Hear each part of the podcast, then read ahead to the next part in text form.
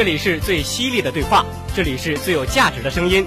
轻松愉快的氛围中，将大事小情一网打尽，网罗最精彩的天下趣事，品评最多彩的百态人情。东财看天下，新闻五味评。现在开讲喽！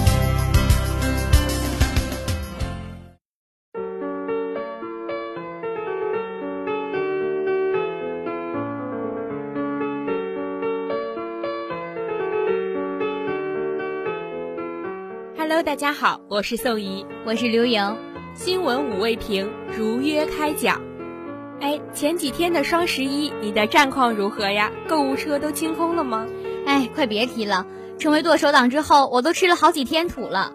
你别说，今年阿里宣布天猫双十一交易金额达到九百一十二亿人民币，剁手狂欢节也正式落下帷幕，单日电商总交易额达千万级别，再次刷新了纪录。是呢，零点过后，各大电商也纷纷公布了自己的双十一数据。颇为有意思的一点是，天猫公布了交易金额，京东则披露了订单数量。主打全品类购物的苏宁在说订单增长，主营家电三 C 商品均价较高的国美则在讨论交易额的上升。看十一月十一号这一天中国的网购交易额数据，就像看网络闯关游戏。数据随时在刷新，新的记录很轻松的诞生。从二零零九年的一个促销创意，到现在交易额惊艳全球的购物狂欢节，双十一可算是输出最成功的有中国烙印的人造节日了。没错，今年有几十个国家和地区的数千个品牌参与了双十一活动，说是全球狂欢节一点也不夸张。不过。单纯将电商们未经审计的数据堆叠在一起毫无意义。新浪科技总结出了今年双十一的几个要点。是的，移动设备成了网购新神器，越来越多的人放弃零点守在电脑前秒杀商品，转而投向通过手机、平板等移动设备购物。随着经济发展，一二线城市是消费主力，农村市场潜力巨大，电商纷纷下乡刷墙，农村市场消费潜力不可置否。与此同时，最受人们关注的物流服务进入了比拼环节。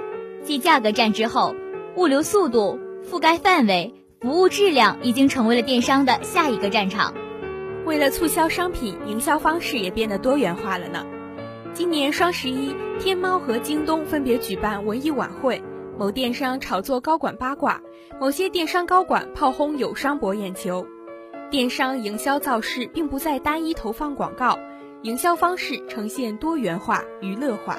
不过啊，今年最受瞩目的是海外购物成为了发展重点，跨境购物将成为国内各大电商以后的发力重点，品类将横跨特色商品、母婴用品、三 C 产品等。你知道吗？北京时间十一月十一号晚十点零八分开始，在北京水立方内，美国纽约证券交易所。为二零一五天猫双十一全球狂欢节举行了定制的远程开市敲钟仪式，这可是纽交所首次为一家中国的互联网企业举行远程敲钟仪式呢。远在万里之外的美国纽交所外墙上也悬挂起了橙色的大幅阿里巴巴 logo 和红色天猫双十一的横幅。纽交所的工作人员身穿印有阿里巴巴字样的马甲，在十一月十一号这一天为二零一五天猫双十一全球狂欢节致意。嗯，说的没错。而且呀，在纽约时代广场、麦迪逊广场以及硅谷这三个标志性的地点，纽交所打出了三张巨幅广告，祝贺二零一五天猫双十一全球狂欢节成功举办。这代表着包括纽交所在内的美国商业社会。对中国互联网企业阿里巴巴的祝贺，并认可天猫双十一在全球的影响力。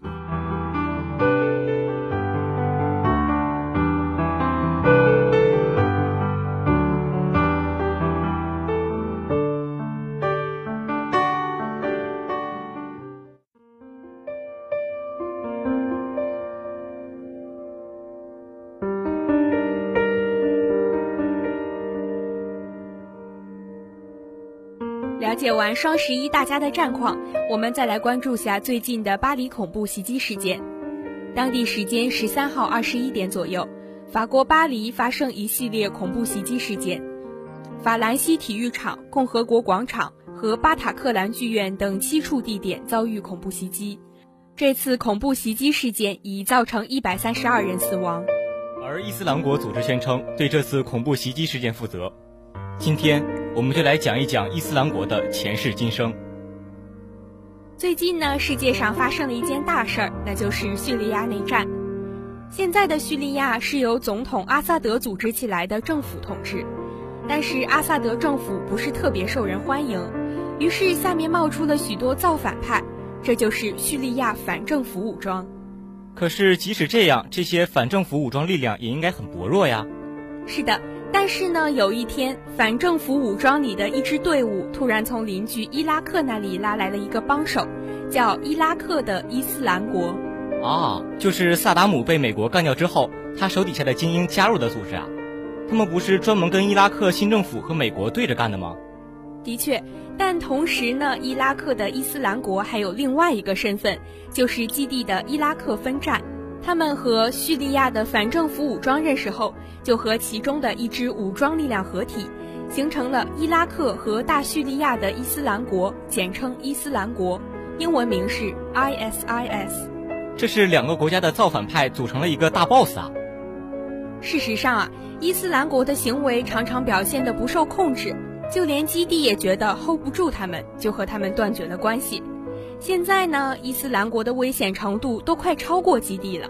不过，叙利亚局势应该还牵扯到很多其他的因素吧，比如说穆斯林各个教派长期存在的矛盾。没错，这其中还包含了穆斯林世界国家的斗争，再比如西方国家在中东的作为。伊斯兰国就像一个一点就炸的火药桶，但是世界上的国家为什么不联合起来摧毁它呢？这个呀，其实是有原因的。简单来说，打败伊斯兰国不难，但是彻底摧毁它成本太高。同时，有能力摧毁伊斯兰国的国家从中得不到太多的利益。哦，也是，一个国家在国际社会上做任何事，都是要寻求自己国家利益的最大化。所以嘛，在伊斯兰国的问题上，任何国家都是饮鸩止渴，只要这火不烧到自己的身上，就不会先出手。伊斯兰国不就是一个恐怖组织吗？为什么不能彻底摧毁它呢？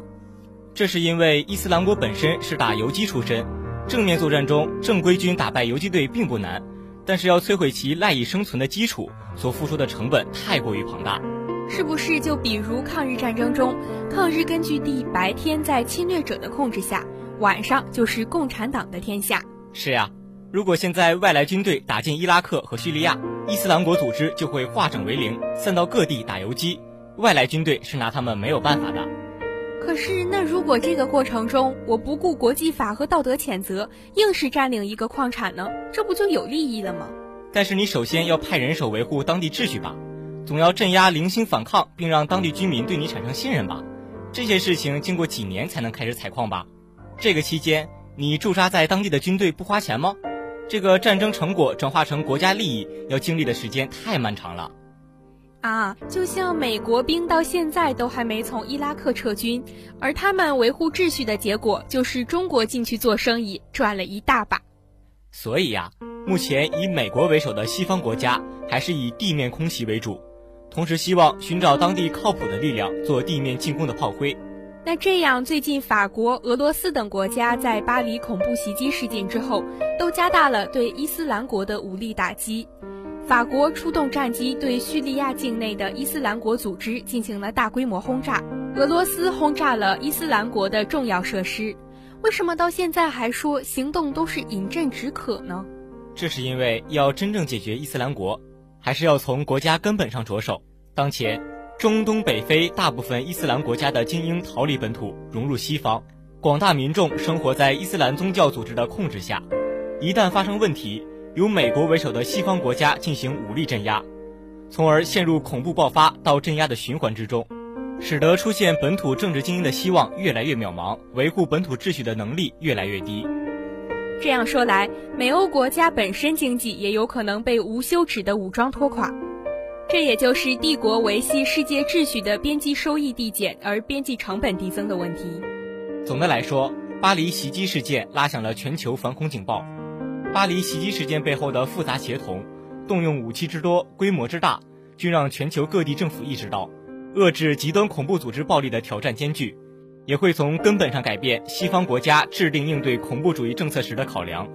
我们也祈祷世界能够早日和平。好了，今天的节目就到这里，感谢采编张叶磊、王舒心、王艺锦、蔡婷书，感谢制作江雨帆、李去鼎、谢天、李威。我是宋怡，我是尹泽明，我们下期节目不见不散。